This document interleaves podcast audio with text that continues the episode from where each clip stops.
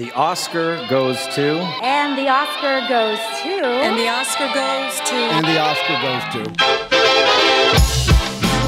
Herzlich willkommen zu einer neuen Ausgabe von Oscars Liste oder soll ich lieber sagen, Howdy Philipp? Howdy. uh, es, war, es war ein Western. Der vierte Oscar-Film äh, aus dem Jahr 1931 war ein Western. Äh, besser gesagt, er hörte auf den Titel Pioniere des Wilden Westens und ich war nicht so begeistert am Anfang. Wie sieht es bei dir aus? Äh, ich war allgemein nicht so begeistert. Also Howdy war eben ein gutes Stichwort, weil ähm, sämtliche Personen so in der ersten Filmhälfte äh, wirklich so richtig aufs Auge drauf geklatscht, die ganze Zeit gesagt haben, Howdy.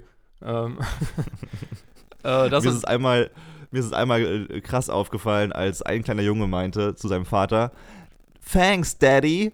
Und dieser schrille, hohe Sitcom-Ton, aber mit einem Cowboy-Hut auf. Äh, das ist einfach, das ist Comedy, aber richtig mies. Mhm.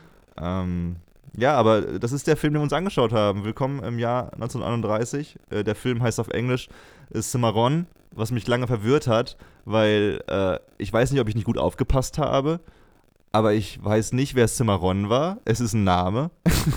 wer genau war die Person im Film? Äh, das ist wahrscheinlich die dümmste Frage für jeden Filmexperten gerade hier zuhört. Aber ich hatte einigermaßen aufgepasst im Film, würde ich behaupten, soweit es ging, denn er war nicht der spannendste, schon mal vorweg. Und äh, als ich das nachrecherchieren wollte, habe ich nirgendwo, also ich habe gelesen, dass, äh, dass es eine Familie, dass es um eine Familie geht mit, dem, mit einem Sohn namens Cimarron aber im Cast und nirgendwo wird dieser Name erwähnt. Ist ja. dir was anderes aufgefallen? Nee, die, also komplett das gleiche, komplett den gleichen Verlauf. Ähm, also ich muss sagen, im Film teilweise ist, ist, es ja auch nicht ganz einfach, alles zu hören, weil es einfach Szenen gibt, äh, die so ein relativ lautes Grundrauschen haben. Äh, also bei der Aufnahme ist da anscheinend viel bei rumgekommen ähm, und die Leute dann aber auch noch recht leise reden. Äh, also vielleicht ist der Name ja irgendwann mal gefallen, aber äh, ich war mir auch nicht ganz sicher worauf das jetzt hinausläuft. Habe aber auch gelesen, dass anscheinend ein Kind so heißt. Hm, ja. Ja, das, das Verwirrende war, äh, schon mal eine, eine, weiterführende Info. Es gibt ein Remake von diesem Film aus dem Jahr 1960 mit Glenn Ford. Der Typ hat mal äh, Superman gespielt, unter anderem. Und da ist äh, die Hauptfigur, Yancy. Der heißt Yancy, äh, in Anführungszeichen Cimarron, ähm, Nachname, Cravert, glaube ich. Mhm. Und das ist aber im Originalfilm nicht so. Deswegen, äh, es ist eine schwierige Frage und ich finde es ist ein bisschen, es ist schon cool irgendwie, wenn der Titel was mit dem Film oder wenn der Titel im Film eine richtige Bedeutung findet und man allein durch den Titel so einen Aha-Effekt bekommt. Aber in diesem Fall verwirrt es mich ein bisschen mehr, als dass es mich äh, erleuchtet hat, muss ich sagen. Ja, es, das passt zum Film. Also ich muss sagen, vielleicht stehen wir auch einfach auf dem Schlauch. Ja, es ist natürlich auch eine Literaturverfilmung, das heißt, es kann ja auch eine fehlerhafte Übertragung sein.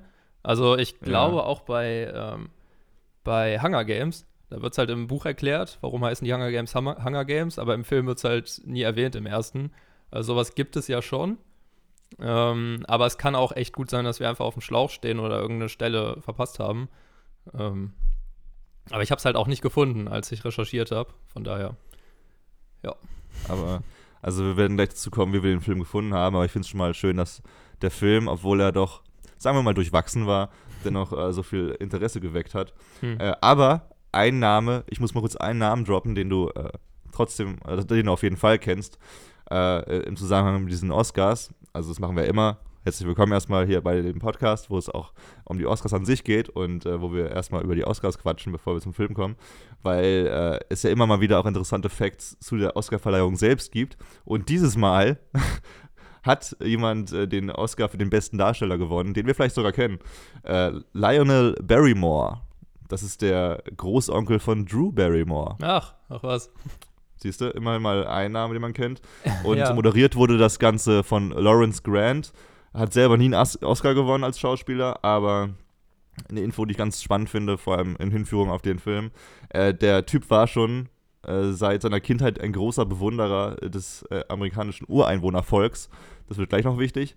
Und äh, ja, Pioniere des Westens. Äh, der Film war der erste Western, der einen Oscar gewonnen hat. Und das hat sich für 59 Jahre auch nicht geändert. Das war der erste und einzige Film für 59 Jahre. Und äh, weißt du, wer den Film, äh, bester Film als Western nochmal gewonnen hat danach? Ja, ja, also ich habe das auch gelesen. Das war Ah, okay. der, der mit dem Wolf tanzt, richtig? 1990 Richtig. dann. Ähm, ich war, äh, magst du Western denn allgemein? Wir hatten da, glaube ich, letztes Mal schon so ansatzweise drüber gesprochen, dass du Musicals nicht magst, aber hab vergessen, wie das bei Western war. Ja, das ist das Ding, ey. Also wirklich, du kannst mich mit zwei Dingen jagen: Musicals und Western. äh, ich glaube, als Quentin Tarantino äh, angekündigt hat, dass er noch einen Western drehen will, da dachte ich mir, okay, selbst ein Regisseur, den, wo ich dachte, der kann alles machen äh, und ich finde es geil, da habe ich mir auch gedacht, okay, den Film muss ich nicht unbedingt sehen dann. Aber ich habe auch äh, Red Dead Redemption gesuchtet, ein unfassbar gutes Spiel für die äh, PS4 oder PS3 damals auch noch. Und da geht es eigentlich nur darum, du bist ein Westernheld und du rennst durch die Prärie und äh, erfüllst irgendwie Aufgaben. Und das habe ich geliebt. Ähm, aber ich habe auch der mit dem Wolf tanzt schon mal gesehen.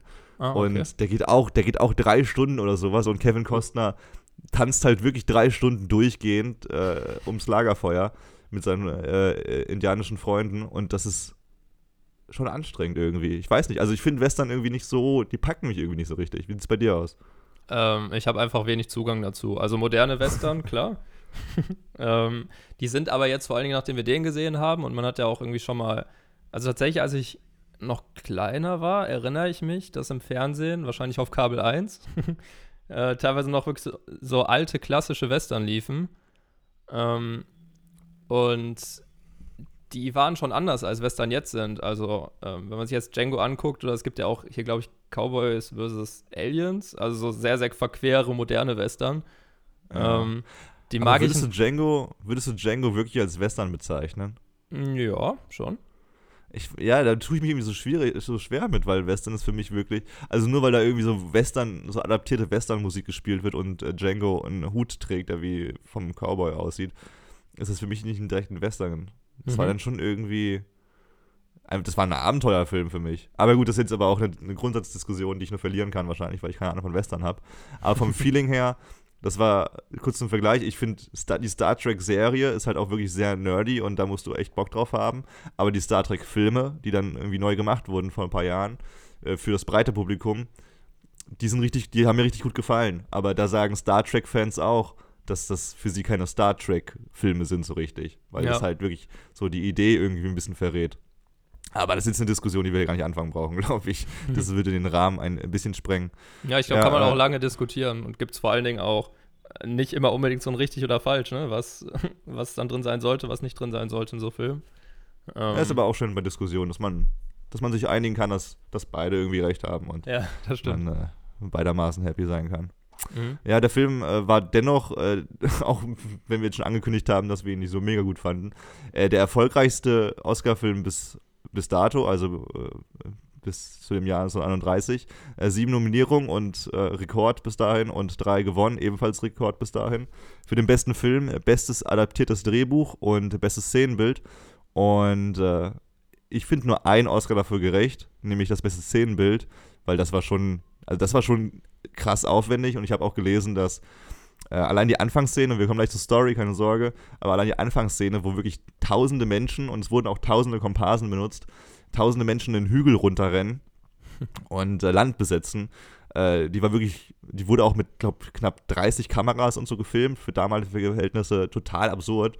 Und äh, im Remake dann, knappe 30 Jahre später, äh, wurde wirklich auch darauf geachtet, dass man diese Anfangsszene eins zu eins übernimmt. Also, dass man wirklich die gleichen Kamerawinkel und so benutzt und gleichen, gleiche Anzahl an Statisten, weil es wirklich so revolutionär war damals, dass es äh, lange nachgehalten hat.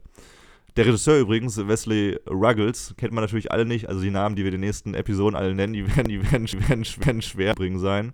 Äh, der war aber, der Wesley Ruggles, der war immerhin in Charlie Chaplin-Filmen damals Nebendarsteller. Also falls man ein Fan von Charlie Chaplin ist, hat man äh, den Ruggles vielleicht schon mal gesehen. Dann kennt man den natürlich. Dann kennt man den natürlich. Oh, absolut. Ey, ich, Natürlich. muss noch, ich muss noch kurz, äh, kurzes, äh, wie nennt man das nochmal? Callback? Irgendwie sowas. Also ich muss noch mal kurz was aus der letzten Folge aufgreifen, wo wir über äh, im Westen nichts Neues gequatscht haben. Und Mhm. wir haben ja einen ganz wunderbaren Instagram-Kanal, wo man äh, tolle Videos und, und, und Bilder sieht zu den jeweiligen Filmen, die wir quatschen. Und äh, wir haben ja über Karl Lemle gequatscht, den Universal-Boss, also der Universal gegründet hat. Und äh, die Cousinen haben unsere Bilder geliked auf dem Instagram-Kanal. und dann habe ich die mal angeschrieben. Also das sind, das sind die, äh, also der Karl Lemne ist der Groß-Großvater dieser Mädels gewesen. Und die, die äh, haben davon gar nichts mehr. Ich habe habe ein bisschen mit denen geschrieben, weil die uns geliked haben und ich habe mal gefragt, hey, seid ihr mit dem verwandt? Und ein bisschen ins Gespräch gekommen. Und äh, dann haben die so ein bisschen erzählt, dass sie voll stolz drauf sind. Die schreiben auch überall rein, äh, über, auf, auf, ihren ganzen Webseiten, ja, sie sind verwandt mit dem großen Karl Lemle von äh, Universal. Aber, äh, das wird das Thema jetzt auch sprengen, aber können wir nochmal, oder wir verweisen einfach drauf, die haben einen ganz tollen YouTube-Kanal, wo die erzählen, wie so ihr Leben verlaufen ist und so. Und Karl Lemle und sein Sohn haben Universal äh, in den 40er oder 50er Jahren verkauft weil es nicht mehr so gelaufen ist. die haben, die haben einen Film gemacht, also da, wo sie, wo sie wirklich alles auf eine Karte gesetzt haben. Booty Call, glaube ich, hieß der Film. keine Gewehr jetzt da drauf. Und äh, der hat einfach die Finanzen so gesprengt, dass äh, Karl und sein Sohn die Firma verkaufen mussten. Und äh, ja, seitdem gehört die Familie halt, hat auch keine Anteile mehr daran. Das heißt, diese Cousinen haben auch nicht, nichts von den Millionen, Milliarden, die dieses äh, Label irgendwie abgeworfen hat. Und der Film, der dafür gesorgt hat, äh, dass sie pleite gegangen sind, mehr oder weniger. Ein Jahr später wurde der erfolgreich. also richtig bittere Geschichte. Ähm, ja, aber Fun Fact: Wir hatten Kontakt zu Karl Lemle irgendwie. Weil also, es ist ja auch unser großes Ziel, mit Leuten Kontakt zu haben, mal, die irgendwie an den Filmen teilhaben, über die wir quatschen. Was generell noch Jahre dauern dürfte. Man muss schon sagen, wenn die Urgroßenkel von Kalender deine Bilder auf Instagram liken, dann hast du es auch irgendwie geschafft. ja, wir können es jetzt schon wieder einstampfen eigentlich. Und es war ein guter Film. Immerhin war es bei einem guten Film so. Jetzt hier bei dem Film, es war. Äh, ja, das passt sogar zu unserer Grundstimmung, denn jetzt der letzte, der letzte Fact noch, bevor wir reinhauen. Äh, Pioniere des Westens war bis vor kurzem noch der schlechteste, auf, äh, der am schlechtesten bewertetste Oscar-Film aller Zeiten. Mit äh, 5,8 Punkten. Mittlerweile hat er 5,9 Punkte und bei ist der zweitschlechteste. Oder? Genau, oder? bei IMDb, ja. Okay. Mhm. Ja, weil ich glaube, äh. Rotten Tomatoes hat er knapp über 50 Prozent gehabt. Ähm, hat früher aber sogar noch positive Kritiken bekommen. Äh, also sehr positive, überschwängliche. Äh, und da wird halt heute gesagt, da merkt man, wie Geschmäcker sich auch geändert haben. Äh, und nicht nur Geschmäcker, weil er heute halt auch dafür kritisiert wird, dass der vielleicht ein paar Mal zu oft so Stereotypen in Figuren da äh, zeichnet, teilweise sogar so ein bisschen potenziell rassistisch dabei wird. Hm. Aber man muss ja auch sagen, dass der Film damals ähm, tatsächlich für das Unternehmen sich gar nicht rentiert hat. Also natürlich, was Image angeht, also so viel Oscar-Nominierung ist ja schon so ein Zeichen erstmal. Ähm, der hat aber, ich glaube, der war um die 1,5 Millionen teuer, ungefähr. Äh, und hat das halt nicht wieder eingespielt, ähm, obwohl er der zweiterfolgreichste Film in dem Jahr war. Also es war 1931 in den USA. Mm, und das lag halt einfach daran, dass auf dem Kinomarkt allgemein nicht viel los war in dem Jahr, weil in dem Jahr eben auch Weltwirtschaftskrise immer noch war. Und ähm, die Leute wahrscheinlich einfach selten ans Kino gegangen sind. Das heißt, äh, so ein extrem teurer Film sich einfach nicht rentieren konnte. Ähm, und was wir vielleicht noch sagen können, ist, dass der Film von RKO ist oder RKO. und ähm, die kennt man heute nicht mehr. Das war aber tatsächlich früher eins der großen Filmstudios. Also da hat man früher von den Big Five gesprochen. Das mhm. waren halt Fox, MGM, Paramount, ähm, RKO und Warner. Ähm, und die waren so die Big Five, weil die haben quasi gleichzeitig die äh, Filme produziert, haben die auch verliehen und hatten auch noch eigene Kinos, in denen die ausgestrahlt haben. Und heute gibt es halt auch wieder so eine Zahl, das sind aber nicht mehr die Big Five, sondern die Major Five. Und da misst man eher an, äh, an dem globalen Erfolg, also welchen Anteil die an dem Gesamt-Box-Office haben quasi. Und äh, das waren auch mal Major Six, ist auch nicht lange her, aber Walt Disney, äh, mhm. die habe ich mir hier in meinen Notizen mit so einem kleinen Bizepsarm markiert. ähm, haben wir vor kurzem ähm, Fox aufgekauft, zumindest die Filmsparte. Und ähm, deshalb ist Fox halt verschwunden aus diesen Major Six. Äh, die, die noch übrig bleiben, sind dann Warner, Universal, Sony. Sony ist Columbia und halt Paramount. Ähm, aber ähm, Walt Disney ist halt schon so der ja, das ist schon Major, Major. Monopolträger irgendwo. Also ich genau. glaube, wenn du irgend bei einer Medienfirma arbeiten willst und sicher sein willst, dann solltest du äh, zu Disney gehen. Mhm. Die haben tausend Firmen einfach. Aber tatsächlich äh, super spannend, das hast du cool zusammengefasst. Aber wusstest du, dass man RKO äh, heutzutage immer noch wiedererkennt. Ein bisschen wenigstens. Mhm, mhm. Also die, die exakte Tabelle poste ich mal bei Instagram, äh, weil das dann doch sehr, sehr verwurzelt ist, sehr verwinkelt. Aber RKO ist heutzutage mehr oder weniger Teil von Time Warner. Ja. Time Warner ist äh, die Verbindung von Turner Broadcast und Warner Bros. Und äh, also das sind ganz viele Schritte gewesen, aber das wurde dann immer wieder verkauft und fusioniert und sowas. Aber mehr oder weniger sind alle RKO-Produktionen heute auch Teil von Time Warner. Und äh, ein paar Mitarbeiter, die damals dabei waren, sind wahrscheinlich auch heute da. Aber diese unfassbar komplizierte Tabelle schicke ich gerne mal, äh, poste ich dann gerne mal auf Instagram. Äh, in dem Zuge nochmal kurz der Aufruf, ja, das ist der einzige Kanal ist, den wir so richtig betreiben, auch weil man da eben außerhalb eines Podcasts ganz geil äh, Sachen sammeln kann zu Filmen, wie Bilder oder Videos. Und äh, ja, Und du schreibst ja auch sehr schöne Texte dazu. Das darf man jetzt auch nicht unerwähnt lassen. es ist, es ist immer wieder toll. Also es ist wirklich, also ich meine, wir schauen gerade nicht die interessante, also die spannungsgeladensten Filme, so muss man aufpassen, wie man das formuliert, aber es sind ja schon natürlich Filme, die dann noch mit Spannungselementen äh, arbeiten, die man damals benutzt hat und eher heute weniger. Aber die Stories dazu, die Background-Stories und so, sind schon immer schon sehr interessant. Ja, ist schon cool. Ich finde, man lernt halt auch viel. Es ist ja auch irgendwie Kultur, weil die Oscars ja jetzt keine kleine Filmauszeichnung, sondern so die größte ist. Ja. Ähm, und was die halt auszeichnen, hatte ja da meistens schon irgendwie einen Grund. Ähm, ob der jetzt gut war oder schlecht war, ist dann die Frage vor so vielen Jahren. Äh, aber darüber reden wir ja auch und äh, das kann man dann auch ein bisschen nachlesen. Also finde ich auch, es lohnt sich da mal reinzuschauen. Werbung. Ende. Marke- Marketing 1 plus, Philipp. Finde ich. Gut, dass wir das so schön auch öffentlich ja, hier. Ja. Aber wusstest du eigentlich, warum RKO so krass miese gemacht hat bei dem Film? Ähm, also ich hatte nur die Weltwirtschaftskrise da Ja, genau. gelesen. Das, das hat schon gemacht. Ja, also es ist, glaube ich, schnell erklärt, dass 1930 rum damals die Weltwirtschaftskrise geherrscht hat. Aber ich musste so ein bisschen schmunzeln, weil ich habe mir die Definition nochmal durchgelesen. Äh, die, diese Wirtschaftskrise damals ist ja durch den New Yorker Börsencrash äh, ausgegangen. Und jetzt Zitat, zu den wichtigsten Merkmalen der Krise zählten ein starker Rückgang der Industrieproduktion, des Welthandels, der internationalen Finanzströme, eine Deflationsspirale, Schuldendeflation, Bankenkrisen, die Zahlungsunfähigkeit vieler Unternehmen und massenhafte Arbeitslosigkeit, die soziales Elend und politische Krisen verursachte.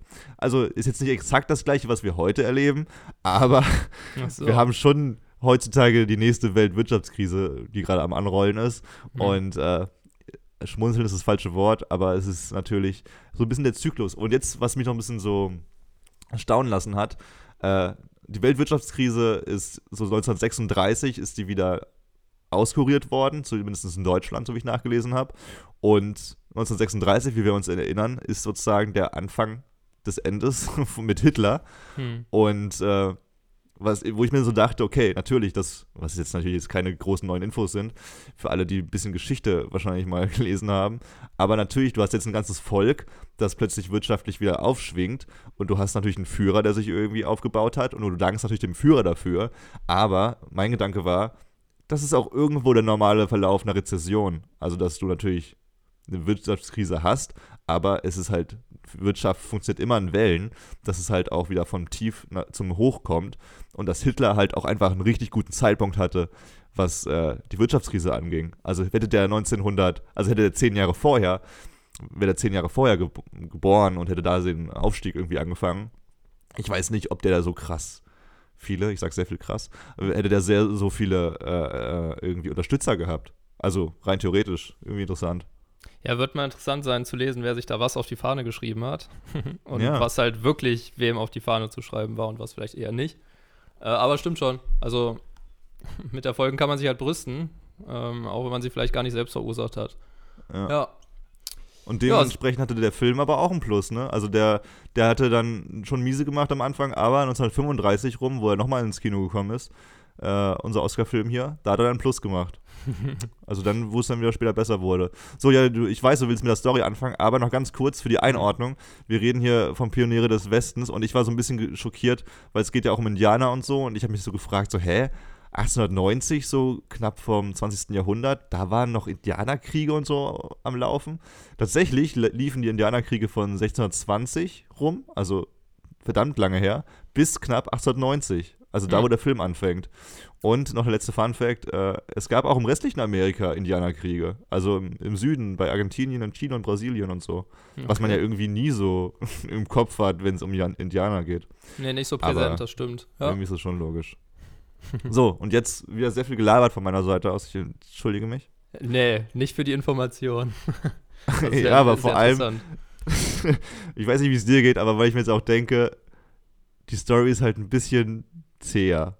Aber das hören wir gleich. Erstmal der Trailer und dann, äh, dann erzählst du mal ein bisschen, wie, wie dir der Anfang gefallen hat und, und äh, der Verlauf auch. Der ging ja knapp zwei Stunden. It was called the Oklahoma Land Rush. We're going out to a brand new two-fisted rip-snorting country full of Indians, rattlesnakes, gun toters, and desperados. And a pioneer family helps turn a wild frontier into a proud state. Did you have to kill him like that? No, I could have let him kill me. Richard Dix and Irene Dunn star in the only Western to ever win Best Picture, Cimarron. Es geht halt los mit dem Ehepaar, bestehend aus Jensei und Sabra. Äh, die haben auch schon einen Sohn, kriegen später auch noch eine kleine Tochter und das Ganze beginnt halt 1889 ähm, und beginnt beim Oklahoma Landrausch. Das heißt, ähm, es gab quasi kostenlos Land für alle. Äh, es lief aber so ein bisschen nach dem First Come, First Serve Prinzip. Das heißt, äh, es gab Das ist so schon was, was schon komplett bescheuert ist irgendwie, wo ich mir denke, hä, wie funktioniert das? Du sagst einfach, okay, hier ist was umsonst und ihr holt's euch. Ich hätte eher, eher damit gerechnet, dass die sich alle umbringen. ja, stimmt, aber ich glaube, die waren halt alle fixiert darauf, wirklich. Also, also es, hat, es hatte schon den Anschein, aber die mussten ja, glaube ich, erstmal ein bisschen Land zurücklegen, bis die da am Punkt waren, wo die sich äh, selber was klären konnten. Deshalb war das wirklich inszeniert wie so ein Rennen. Äh, das war auch eine gute Szene. Ähm, also, es fing halt gut an und ging dann eigentlich nur noch runter. Ähm, in der Qualität. Ähm, na, auf jeden Fall wollte der, äh, wollte das Ehepaar aus Jensei und Sabra, die wollten halt gerne eine kleine Ranch ähm, gründen, sage ich mal, aufbauen. Und ähm, das war aber schon das erste Problem. Es klappte nämlich nicht. Äh, denn äh, da gab es noch eine weitere Interessentin und das war eine junge Prostituierte, Dixie Lee. Ähm, und die schafft es dann tatsächlich dem Ehepaar dieses kleine Stück Land, äh, sage ich mal, durch so eine kleine List abzuluxen. Ähm, und dann haben die sich spontan umentschieden, dass sie dann doch in eine Stadt, beziehungsweise eine Stadt war es noch gar nicht, sondern in ein kleines Örtchen ziehen. Und das war Osage. Ich hoffe, ich habe das jetzt richtig ausgesprochen. Ich weiß auch nicht, das klang voll japanisch oder sowas, ne? Also es klang jetzt nicht wie eine Oklahoma City da. Ähm, aber ich habe es beim Google Translator mal durchgejagt und so wie Yancy ausgesprochen wird, so wie wir es dachten, wo es übrigens einen lustigen Kommentar von einer Freundin gab. Sie meint nämlich, das klingt wie Jens, aber mit I hinten dran. Also wie der süße, wie die Verniedlichung von Jensi. Gensi. Äh, von Jens. ja. Aber Osage anscheinend äh, richtig so. Ah. Hab noch nie davon gehört, jedenfalls. Ähm, naja, die ziehen auf jeden Fall dahin und ähm, ich fasse es jetzt ein bisschen kurz, aber wir können ja jederzeit noch ins Detail gehen. Ähm, Jensi tötet da recht früh einen Gesetzlosen. Ähm, ich sage jetzt recht früh, andererseits ist der erste Teil des Films recht, recht lang, also da geht schon auf die Hälfte zu. Und ähm, er hält dadurch halt Zugriff auf so einen Zeitungsdruckbetrieb. Ähm, weil der Gesetzlose vorher wiederum, äh, ich glaube, den Chef von dem Zeitungsdruckbetrieb getötet hatte. Und dadurch erhält Yancy halt die Möglichkeit, ähm, selber eine Zeitung zu gründen und nennt sie halt den Oklahoma Wing, äh, Wigwam. und diese neue Tageszeitung hilft dem Ort dann halt auch wirklich, sich zu einer ähm, richtigen Stadt zu entwickeln. Hm.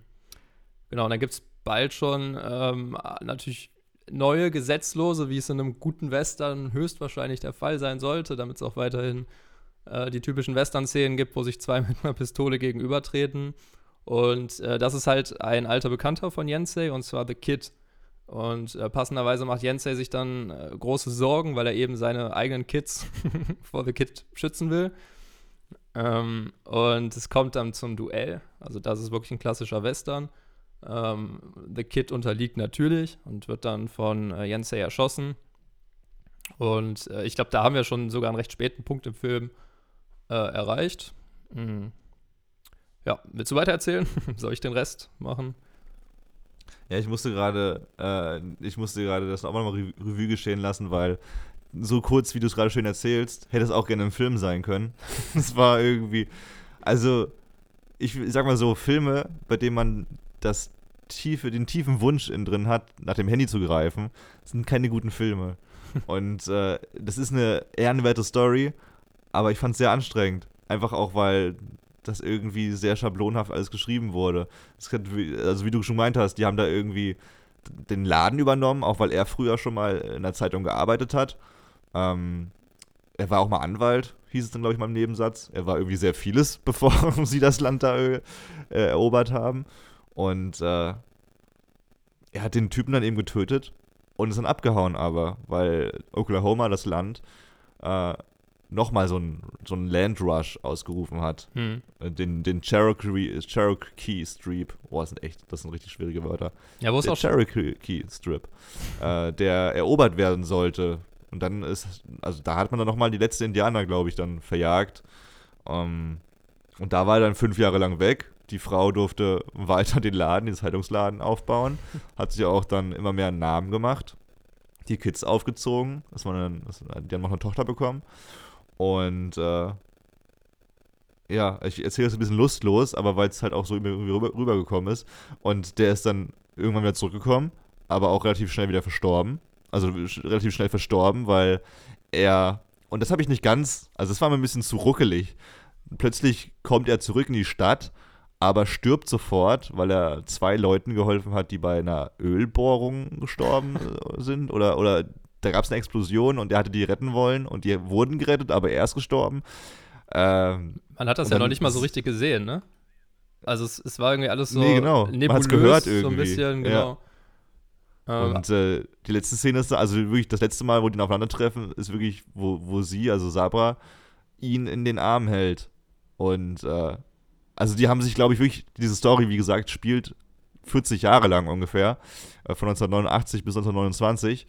Und die haben sich, glaube ich, drei, dreimal gesehen, so in ihrer Ehe, gefühlt. Also, das haben sie irgendwie alles.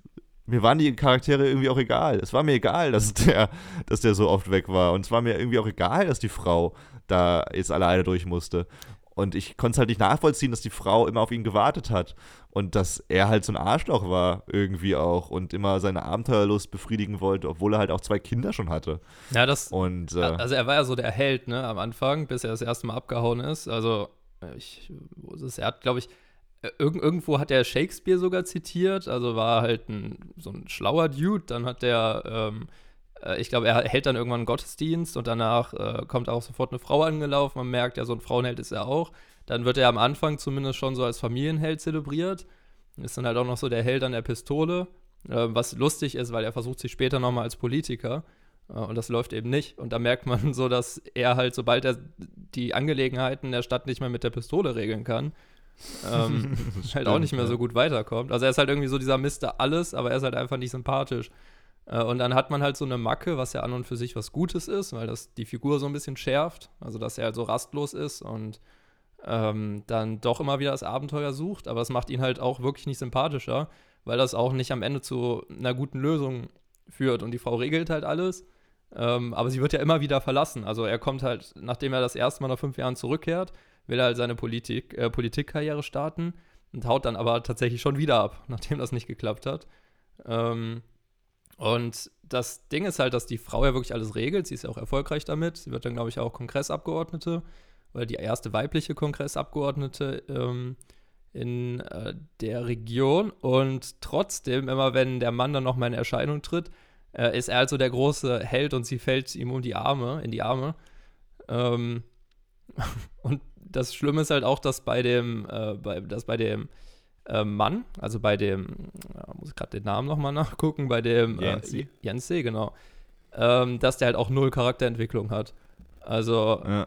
Der ist halt vom Anfang bis zum Ende exakt die gleiche Person und als er dann so am Ende seinen Heldentod stirbt, ist es halt, es ist natürlich konsequent, aber es ist dann auch einfach nicht mehr spannend, weil es halt keine Überraschung ist. Ähm, und es ist einfach nicht so eine interessante Figur.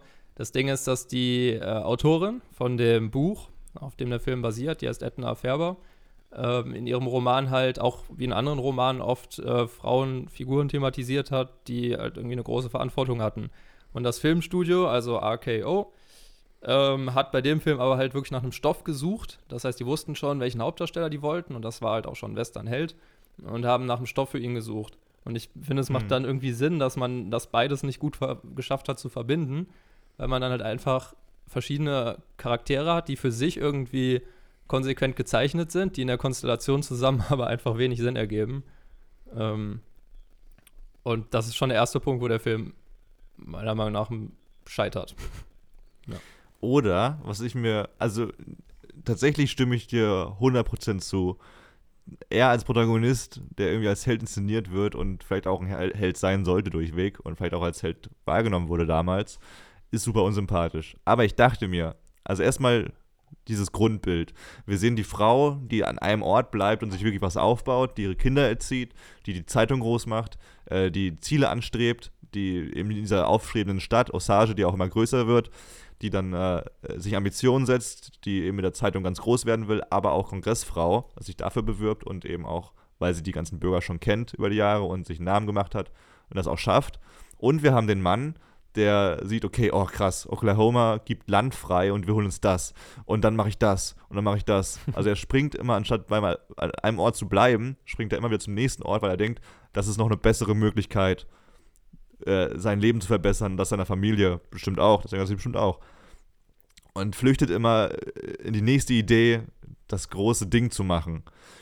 Und äh, ich finde das irgendwie ein ganz schönes Bild für Amerika selbst, wobei ich mir dann dachte, okay, das würde niemals einen Oscar gewinnen in der Zeit damals, vor allem nicht einen amerikanischen Filmpreis. Aber Amerika, wie gesagt, also die Amerikaner haben ja auch die Indianer vertrieben. Ein Ort nach dem anderen haben sie ausgeräuchert, mehr oder weniger. Und die haben auch nicht gesagt, okay, jetzt haben wir ein Stück Land für uns, das reicht uns. Nee, wir gehen jetzt zum Cherokee Strip und wir gehen äh, irgendwie nach äh, den Oklahoma Strip da und wir wollen immer mehr Land gewinnen. Und das war für mich irgendwie so die Verkörperung von, äh, von Yancey, der es genauso gemacht hat wie Amerika an sich. Sind, der wollte immer mehr, hat immer mehr äh, für sich gewinnen wollen. Aber generell, und irgendwie die Moral der Geschichte ist, dass die Person gewinnt, die äh, an ihrem Herzensort bleibt. So wie, so wie Sabra, die hat sich da was aufgebaut, der ging es gut. Ihre Kinder hat sie großartig erzogen, ihre Tochter wurde ganz vorbildlich. Ihr Sohn hat zwar eine Indianerin geheiratet, was sie nicht so cool fand, war ein bisschen rassistisch, aber okay. Ja, am Ende meinte sie ja Ähm. dann aber auch doch, äh, war sie ja ganz Ja. stolz.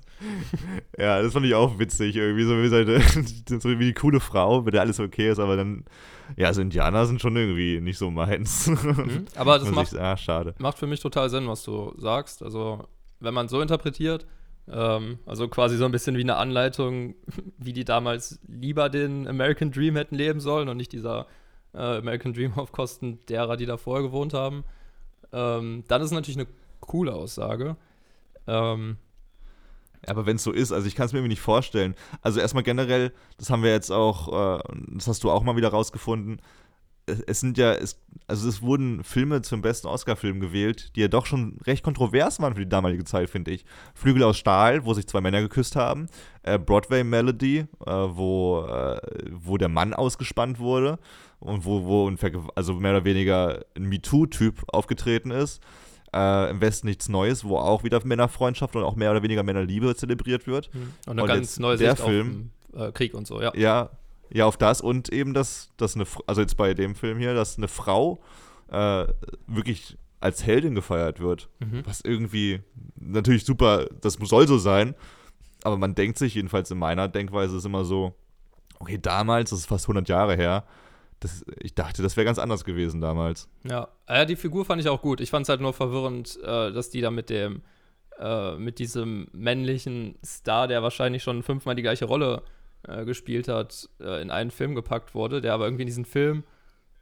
Also wäre er anders gewesen, hätte es dem Film nicht unbedingt schlecht getan, oder wäre er gleich gewesen, aber hätte der Film ihn quasi ein bisschen anders ähm, ähm, erklärt oder charakterisiert und nicht wirklich so als den Helden, der irgendwie alles kann, dessen einzige Schwäche es halt ist, dass er ein bisschen rastlos ist. Das ist unpassend für den Film, meiner Meinung nach. Ja, voll. Ja, ja aber gut, also man muss jetzt auch wirklich sagen, ähm, also das kommt ja schon recht deutlich raus. Äh, also ich habe ja nicht so ein äh, so eine Schwierigkeiten mit Musicals, sag ich mal. äh, und ich fand den von den vier Filmen halt am schlechtesten und dann kann es schon mal passieren, dass man einen Film guckt und das alles kritischer sieht und dass einem dann auch eher Mhm. äh, negative Dinge auffallen, während einem bei einem Film, der einen am Anfang schon gut mitnimmt, äh, viele positive Dinge auffallen. Äh, also ist natürlich jetzt nicht alles schlecht, ähm, was äh, ich oder du oder du oder ich ähm, jetzt, was wir hier ein bisschen schlecht reden, das kommt natürlich immer auf die Sichtweise an und ob man eher die guten oder die schlechten Punkte sieht. Äh, aber bei dem Film äh, sind wir uns ja zumindest recht einig. Wir waren jetzt, glaube ich, beide nicht begeistert und haben uns jetzt nicht während des Filmeguckens äh, abgesprochen. Also wir haben den unabhängig voneinander gesehen. Äh, das sind ja schon mal zwei Meinungen, die in eine ähnliche Richtung gehen. Ey, voll, Philipp, da stimme ich dir total ein. Ich, äh, also, also es muss ja jetzt, es ist ja gar keine Lüge, wenn man sagt, dass der Film grandios umgesetzt wurde. Also ich finde, für damalige Verhältnisse, die haben die einfach äh, sich, sich Ambitionen gesetzt, die haben sau viel Geld in die Technik gesteckt. Okay, wir haben jetzt eine Version gesehen, wo der Ton nicht so gestimmt hat. Mhm. Ich kann mir irgendwie nicht vorstellen, dass der Ton so schlecht war damals, als bei der Ausstrahlung. Also es war wirklich ein krasses Grundrauschen, die Version, die wir gesehen haben. Ähm, aber generell wurde natürlich sehr viel Geld in die technische Umsetzung gesetzt. Also man hat sehr viele Kameras benutzt, sehr viel versucht. Ich fand auch sehr amüsant, ganz am Anfang des Films, falls du dich erinnerst, bevor es losgeht, wurden die Charaktere eingeblendet.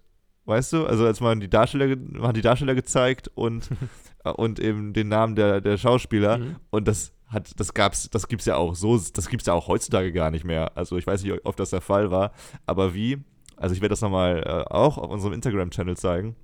Das hat mich an diese an Fußballspieler erinnert, die so eingeblendet werden, sich so reindrehen mit verschränkten Armen. Mhm. Äh, ein bisschen bescheuert. Auch wieder, auch wieder ein bisschen Tribute von Panem.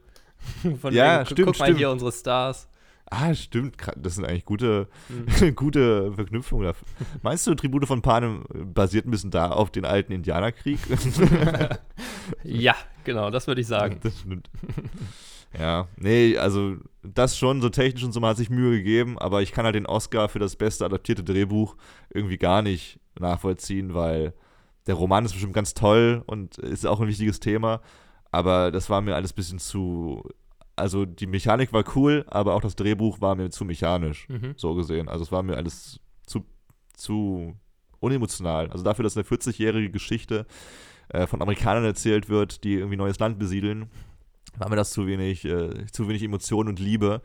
Und, äh, und wenn wir ehrlich sind, es, es geht um Indianerland, es geht um Indianerkrieg, äh, also das, das, Ende der Indianerkriege. Und dafür sehen wir, glaube ich, eine Indianerin, also die Freund des Sohnes. Sonst finden Indianer, glaube ich, gar keinen Platz, außer dass äh, Yancey in seiner Zeitung auch mal eine Kolumne für die geschrieben hat. Aber sonst so irgendwie mal, wie bei der mit dem Wolf-Tanz. Das finde ich da cool immerhin. Das ist ein Film, der nochmal so immerhin filmisch sich versöhnen möchte mit Indianern. Mhm. Das ähm, war da nicht der Fall. Ja, ich fand von der Alterung her auch, also wir hatten ja eben den Ton schon angesprochen, also dass in der Fassung, die wir gesehen haben zumindest, äh, die, die äh, Tonmischung ein bisschen schwierig war. Ähm, aber auch die Schnitte, da hatten wir ja, glaube ich, auch im letzten oder vorletzten Podcast mal drüber geredet. Ich glaube, das war tatsächlich bei dem vorletzten bei The Broadway Melody. Ähm, da waren so ein paar Schnitte drin, da hatte man schon das Gefühl, die mussten das Material, was die hatten, irgendwie zusammenschneiden, dass es passt.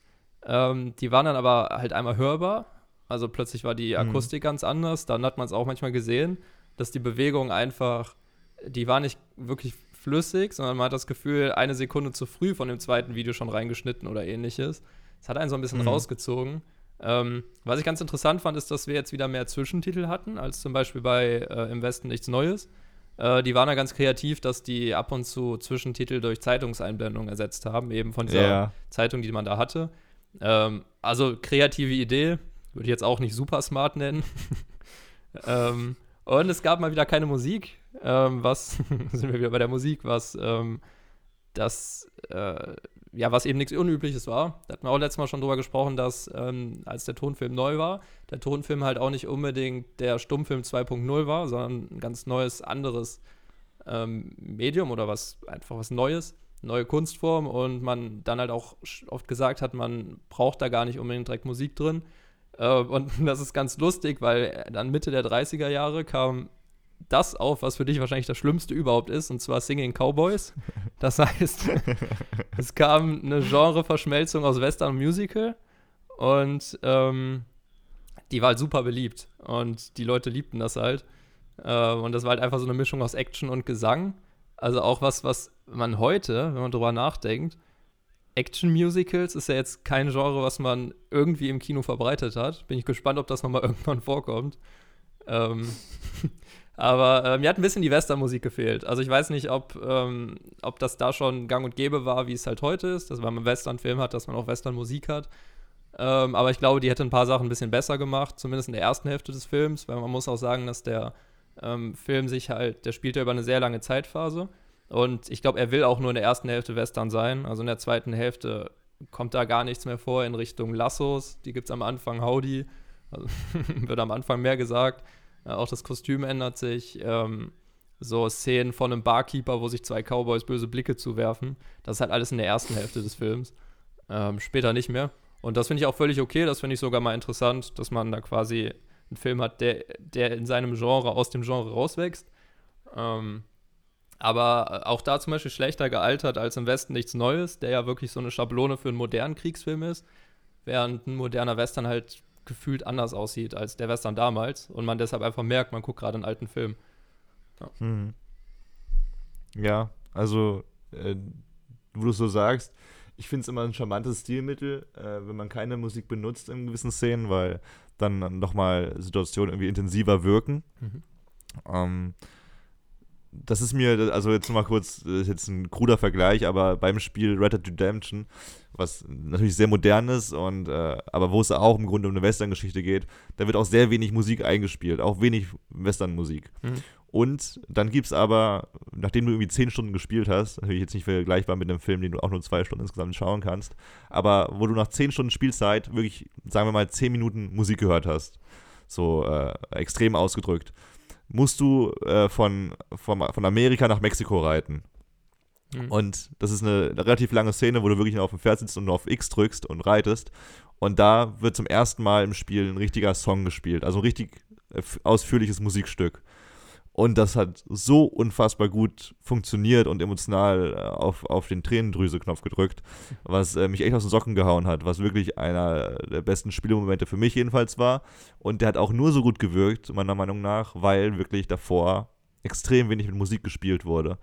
Ähm, ja, und, aber ich, ich, ich gehe mal davon aus, dass es damals auch einfach sau schwer war, noch Musik irgendwie zu benutzen, dass es technisch eben noch echt eine Herausforderung war. Ja, das denke ich auch. Und äh, dass sich das bestimmt in den nächsten Filmen, äh, die wir jetzt in den nächsten Jahren uns anschauen werden, sich das ein bisschen ändert. Ja, mal beobachten, ne? Wie wir, wir wissen. Ja. Ja, ja ansonsten, äh, ich glaube, wenn man jetzt den Podcast einigermaßen äh, aufmerksam verfolgt hat, dann wird man jetzt wissen, dass wir den Film nicht unbedingt empfehlen zum Anschauen. Also das ist nicht der größte.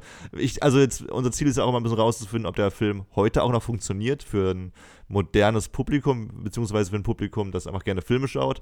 Und ich sag mal so, es war für mich kein Vergnügen, den Film zu schauen. Runtergebrochen. Nee, ich würde ihn jetzt auch nicht unbedingt empfehlen. Also man kann ihn ja. gucken, das, das ist wirklich kein Totalausfall. So schlimm ist es nicht. Hm. Äh, es ist aber ja auch ein Oscar-Film. Also wenn man Westernfilm also, ist, sowieso. Genau, wenn man also, Westernfilme also, mag, dann ist er wahrscheinlich noch mal auf einer ganz e anderen Ebene ein Genuss. Ja, weil es Aber das so, Ja, das auf jeden Fall. Also es gab auch Hörer bei, bei, uns tatsächlich, die sich sehr über die letzte Folge gefreut haben, äh, weil im Westen nichts Neues halt wirklich ein guter Film ist und wir das auch, ich glaube, mit ein bisschen Leidenschaft irgendwie vorgetragen haben. Und dementsprechend gab es auch das Feedback, äh, dass sich das ein paar Leute angeschaut haben, in diesen Film plötzlich, den sie nie auf dem Schirm hatten. Also da hat es bestimmt auch geholfen, dass man den Titel irgendwoher mal schon gekannt hat, weil Erich Maria Remarque auch ein bekannter Schriftsteller ist und das Buch auch bestimmt in einer anderen Schulklasse mal durchgenommen wurde.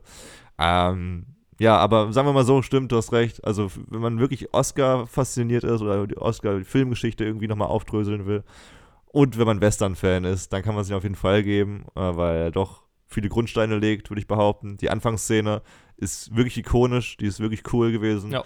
Die werde ich auch im Instagram-Channel mal zeigen. Also das sind so Clips, die man ja mal zeigen kann. Und äh, ja, aber ansonsten muss ich sagen, äh, erstmal dein Feedback, dein Fazit will ich noch gerne hören. Und dann überleiten wir schon mal zum nächsten Titel, der dann in zwei Wochen äh, bespro besprochen wird hier bei uns. Also ich glaube, ich würde sagen, wir haben ja jetzt erst drei Filme vorgesehen. Das heißt, ähm, da ist ein Platz 4 von 4 gar nicht mal das größte Übel. ähm, würde den ansonsten auch gar nicht hier weiter roasten, weil. Ähm, ja, das ist. Also, es ist ein Film, aber auch dem Film, und äh, das habe ich, glaube ich, die letzten Male auch immer mal gesagt, finde es immer interessant, ob man dem Film halt, äh, ob, ob der eben zeitlos ist oder man ihm anmerkt, dass es ein älterer Film ist und man sich schon einfach sehr darauf einlassen muss. Der ist ja auch nicht kurz.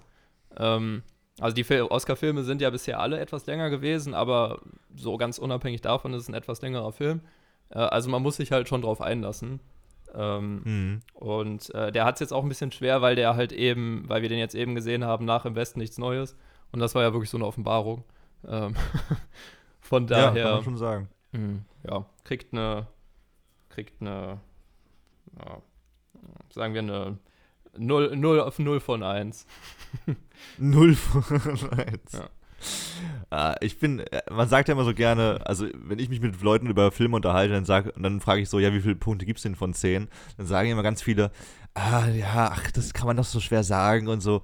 Nee, ich finde Bewertungssysteme voll geil. ich, ja, schon, ich persönlich schon bewerte voll gerne Filme. Hm. Und dem würde ich tatsächlich eine 4 von 10 geben. Ja, passt. Weil er einfach uninteressant ist. Also generell für mich, ist, er vertritt nicht meine Interessen, bis auf das, äh, also das Geschichtliche so ein bisschen mit den Indianerkriegen, aber selbst das wird halt nicht richtig mhm. angeführt. Und äh, ja, diese Soap- und, äh, und Drama-Elemente haben mich nicht so umgehauen. Ja.